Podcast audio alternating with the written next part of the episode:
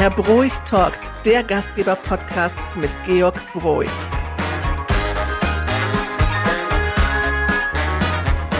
Heute ist er da, der große Tag, an dem der Podcast Herr Broich talkt startet. Lieber Georg, wer ist Herr Broich? wer ist Herr Broich? Herr Broich ist 57 Jahre, äh, hat vier Kinder und führt ein traditionsreiches Unternehmen, das es seit 1734 gibt und seit 1891 als Metzgerei gab und äh, seit 1980 als Partyservice. Und Herr Bruch hat das 1987, da war er 21, von seinen Eltern übernehmen müssen, weil sein Vater sehr schwer krank war und auch danach eigentlich nie wieder richtig arbeiten konnte. Und äh, ja, es war ein kleiner regionaler Partyservice. Ich war eigentlich mit meiner Mama alleine und äh, dann kam die erste Mitarbeiterin, die zweite Mitarbeiterin, Aushilfen. Und ähm, ja, 2019 gehört äh, zu uns äh, zwölf Unternehmen mit äh, knapp 300 festangestellten Mitarbeitern, knapp 900 Aushilfen und äh, das an insgesamt sieben Standorten. Und das war 2019 und ich darf mal sagen, zu diesem Zeitpunkt, genauso wie zum heutigen Zeitpunkt, war und ist Herr Broich ein Tausendsasser. Nicht nur, dass du dich um deine Unternehmen kümmerst, sondern du hast dich auch ganz besonders in der dann folgenden Corona-Krise um deine Branche gekümmert. Ja, ich war Sprecher der LECA, der Leading Event Caterer, also der deutschen Vereinigung ähm, der Event äh, Caterer. Ich war im Vorstand der FBMA, bin heute ja im Vorstand der FBMA Stiftung und äh, habe versucht halt neben dem Kampf ums Unternehmen, ähm, aber auch der, der Branche eine Stimme und ein Gesicht zu geben. Ja, das ist richtig. Ja. Du bist Gastgeber, das ist deine Profession und das ist das, wenn wir auf diese jahrhundertealte Tradition zurückblicken. Ich glaube, euer erster Gasthof hieß Drei Könige.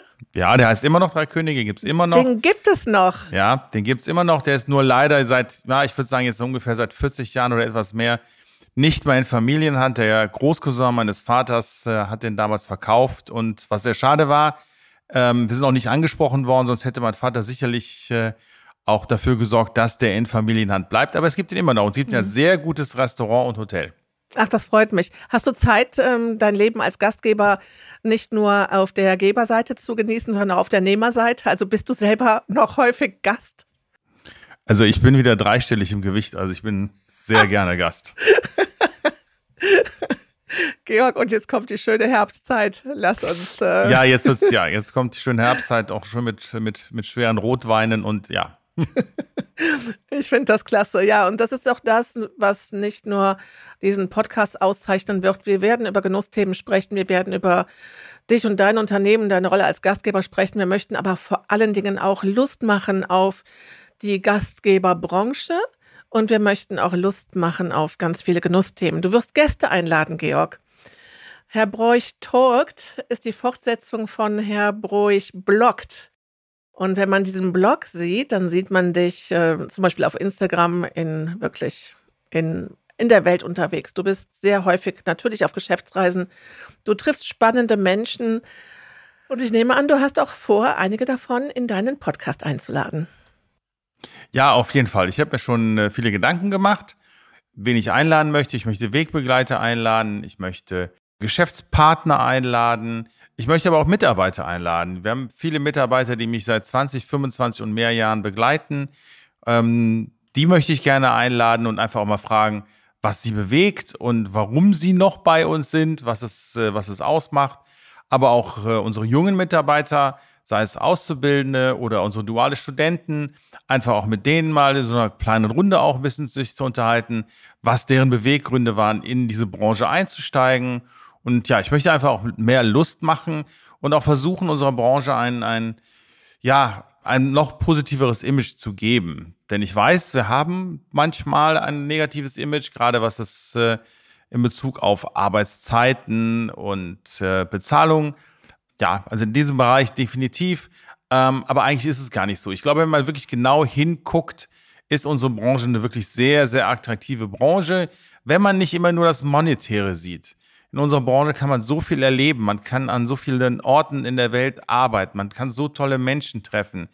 Und ähm, ich glaube, das ist auch sehr, sehr spannend. Und ich glaube, die junge Generation, für die steht das Geld nicht mehr nur an erster Stelle oder nicht an erster Stelle, sondern viele andere Themen. Und ich glaube, da ist unsere Branche eigentlich prädestiniert dafür, für flexible Arbeitszeitmodelle, aber auch für ähm, die Möglichkeit, tolle Menschen weltweit zu treffen.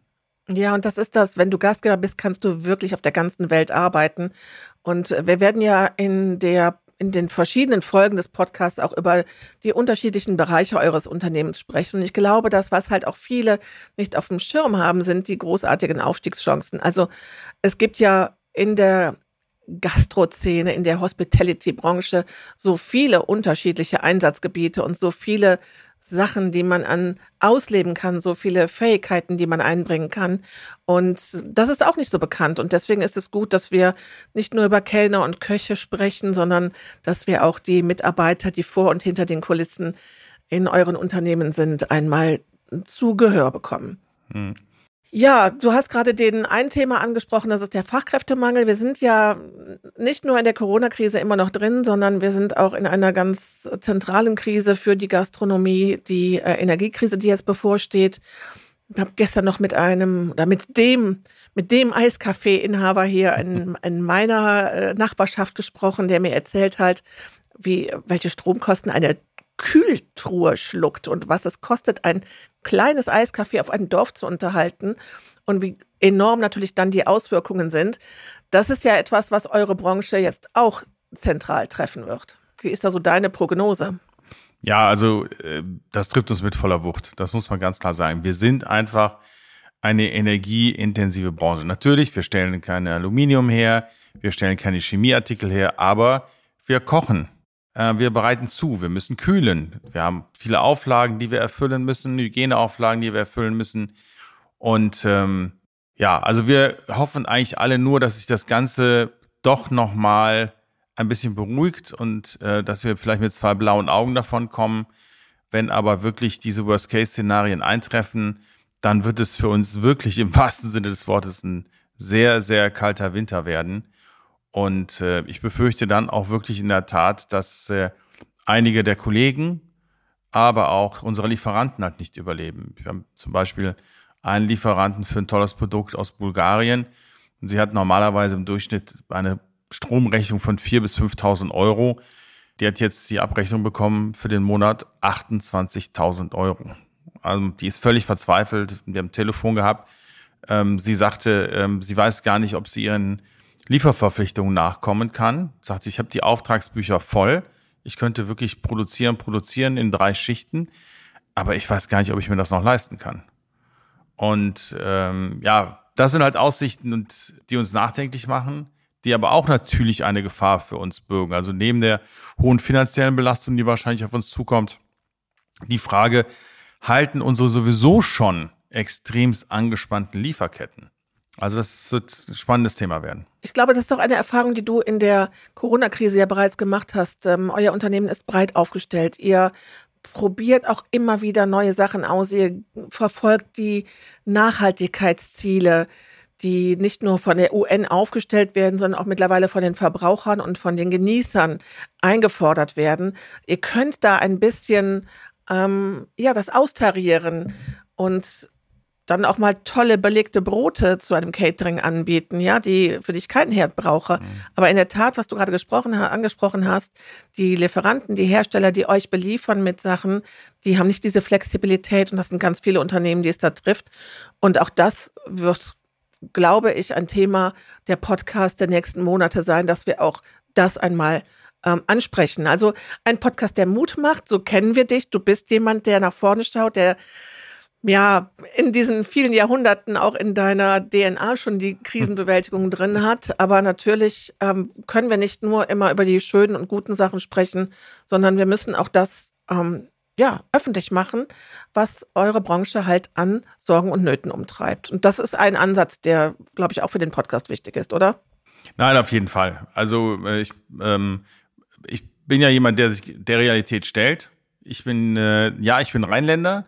Ähm, ich versuche immer, das, das Positive zu sehen. Also ähm, bei mir ist es ja sogar so, dass ich nicht, nicht hinterfrage, ist das Glas halb voll oder halb leer. Für mich ist ja nur entscheidend, wie viel ist in der Ginflasche noch drin.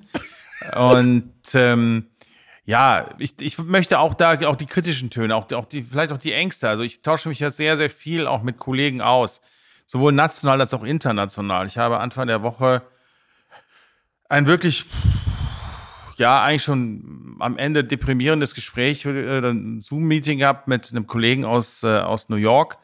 Ähm, der hat sein Unternehmen in Brooklyn, hat eins in Brooklyn, eins in Philadelphia gehört eigentlich so zu den 50, 60 führenden äh, Event-Caterern halt in den USA. Ähm, ist äh, 70 Jahre alt geworden und der steht jetzt gerade wirklich vor den Trümmern. In den USA ist äh, dieses Hilfesystem aus diesem Hilfsfonds sehr selektiv gewesen. Also es gab Kollegen, die haben wirklich im, im einen und fast zweistelligen Millionenbereich Geld bekommen, andere, ähm, weil sie so ein bisschen lotteriemäßig aufgebaut haben, gar nichts oder wenig. Und äh, ja, ihm, ihm laufen auch die Kosten davon, es sind die Mitarbeiter davon gelaufen. In der Krise, da war natürlich auch das Thema, die kennen natürlich das Thema Kurzarbeit nicht. Also war da sofort Feiern angesagt und ähm, kaum eine Chance, Mitarbeiter zurückzukommen. Und er steht jetzt mit 70 wirklich vor den, vor den Trümmern seiner Existenz. Ähm, hat jetzt auch noch Ärger mit seiner Frau, weil er drei Lebensversicherungen aufgelöst hat. Und äh, weil er damit gehofft hat, das, das Unternehmen zu retten. Und das ist dann schon wirklich dramatisch. Und es ist wirklich ein ganz, ganz feiner Mensch. Ähm, ich selber habe ihn äh, vor drei Jahren, 2019, habe ich ihn äh, selber in Brooklyn, New York auch besucht und war auch mit auf Veranstaltungen. Wirklich auch, auch, hat auch das Gastgebergehen, hat äh, deutsche Wurzeln und ähm, ja, ähm, war wirklich toll, die, die, die zwei Tage, die ich mit ihm verbringen durfte. Und äh, ja, und umso deprimierender war es dann wirklich ähm, am Montag mit ihm zu sprechen und dann zu hören, dass er hofft, dass er Philadelphia äh, retten kann. Ähm, weil er sagt, wenn ich Philadelphia nicht retten kann, dann muss ich mich mit 70 Jahren, muss ich mir einen Job zum Arbeiten suchen. Das ist unglaublich. Und ich ja, so traurig das ist, aber umso mehr freue ich mich gerade, dass wir darüber sprechen, weil, weißt du, auf einem Blog, auf Instagram, auf Facebook, man liest das, du berichtest darüber, du, du schickst uns auch, lässt uns auch bei Herr Bruch bloggt teilhaben an diesen tollen Bildern aus Brooklyn, aus London, mhm. aus Las Vegas, also wo immer du bist auf der Welt und natürlich auch aus deiner Heimat und man liest dann auch über diese Schwierigkeiten, aber es ist doch, glaube ich, jetzt mit der Stimme und mit den Erzählungen und mit den persönlichen Berichten darüber nochmal eine ganz andere Nahbarkeit, die diese Themen dann bekommen. Und das darf uns auch ruhig nachdenklich machen. Und ja, vielleicht, wir können jetzt vielleicht mit diesem Podcast jetzt nicht deinem Kollegen und deinem Freund in Brooklyn helfen, aber wir können ähm, vielleicht hört der ein oder andere es uns, der sich dann auch darüber freut, dass wir in Deutschland ein anderes System haben oder es entwickeln sich Ideen daraus. Also ich finde das, finde das toll, dass eben alles in diesem Podcast äh, Platz hat. Und was, was mich noch interessiert, ist, du, dieses Thema einen Podcast zu machen, das entsteht doch, weil man selber Podcast-Fan ist, oder? Ja, in der Tat. Also ich durfte ja äh, in den letzten zweieinhalb Jahren als Gast in einigen Podcasts sein und äh, unter anderem ja auch bei dir. Und ähm, ich fand das total spannend, bin darüber auch zum Podcast-Fan geworden. Ähm, höre eigentlich mit Sicherheit zwei Drittel der Zeit, in der ich im Auto sitze, höre ich Podcasts. Ähm, wenn ich eben so unterwegs bin, im Zug oder Flieger, höre ich Podcasts. Gerne auch am Wochenende mal, wenn irgendwas Neues kommt. Ich habe so zwei, drei Lieblingspodcasts. Wenn die dann neu rauskommen, ähm, höre ich die auch gerne dann mal so am Wochenende schön mit einem äh, Negroni und einer Zigarre auf der Terrasse in Ruhe an und fand es einfach super spannend und habe mir immer überlegt, ach, eigentlich, eigentlich, vielleicht kannst du sowas ja auch machen. Und die Idee war auch da, aber natürlich in den, in den vergangenen Monaten war dann nicht so richtig die Energie auch da, um das umzusetzen und das anzugehen. Und äh, am Ende des Tages muss das dann ja auch organisiert werden, aufgezeichnet werden, es muss verbreitet werden und, und, und. Das macht sich ja alles nicht von selber. Ähm, schließlich habe ich ja jetzt nicht Namen wie, wie Lanz oder weiß ich nicht was, also, oder Barbara Schöneberger. Äh, äh, und äh, also muss, muss ich wahrscheinlich kämpfen, um, um, äh, um die Follower und Hörer zu bekommen. Aber ich hatte das wirklich äh, im Kopf gehabt und als wir uns dann getroffen haben, äh, das und ähm, ja, und dann die Idee kam, warum machen wir es nicht zusammen? Also warum soll ich dich nicht unterstützen? Also du mich unterstützen und dich um diese ganzen Sachen kümmern. Fand ich das total spannend und ich denke, ich habe auch wirklich relativ spontan Ja gesagt und zugesagt und finde es jetzt super, dass du mich da dabei unterstützt und mir halt diese Arbeit abnimmst und eigentlich das meiste, was ich machen musste, mir ein paar Gedanken zu machen und zu quatschen. Das ist ja eh einer meiner Stärken. Das können wir beide, das oder? Das wollte ich jetzt noch nicht sagen. Ich wollte jetzt nur sagen, das ist einer meiner Stärken. Das ist es absolut, Georg. Und äh, wir können gerne auch jetzt in dem Podcast nochmal auf die, auf die erste Folge äh, verweisen, die du gerade angesprochen hast. Denn die war in der Tat sehr spannend. Das war recht zu Ja. Beginn der Corona-Krise im ersten Jahr. Und du hast erzählt, was das für euch bedeutet, äh, was ihr macht, was ihr für Ideen habt. Und mit Sicherheit werden wir auch über das, was damals war und wie sich das entwickelt hat, in den nächsten Folgen sprechen. Georg, ich möchte noch einen kleinen Ausblick geben. Also, Herr Broich Talkt wird demnächst monatlich erscheinen.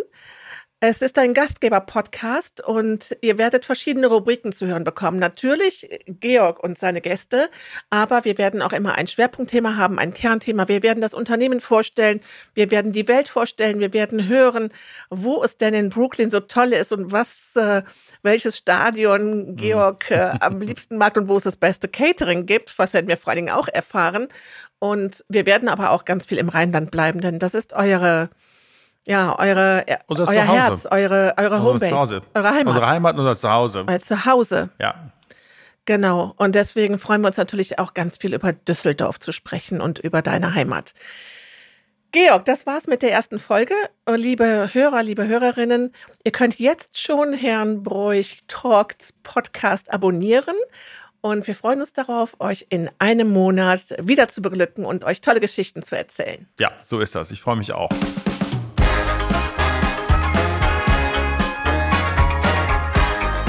Das war Herr Broich Talkt, der Gastgeber-Podcast mit Georg Broich. Produziert von Studio Venezia. Wenn du weitere Folgen hören möchtest, abonniere diesen Podcast und lass gerne auch eine Bewertung da.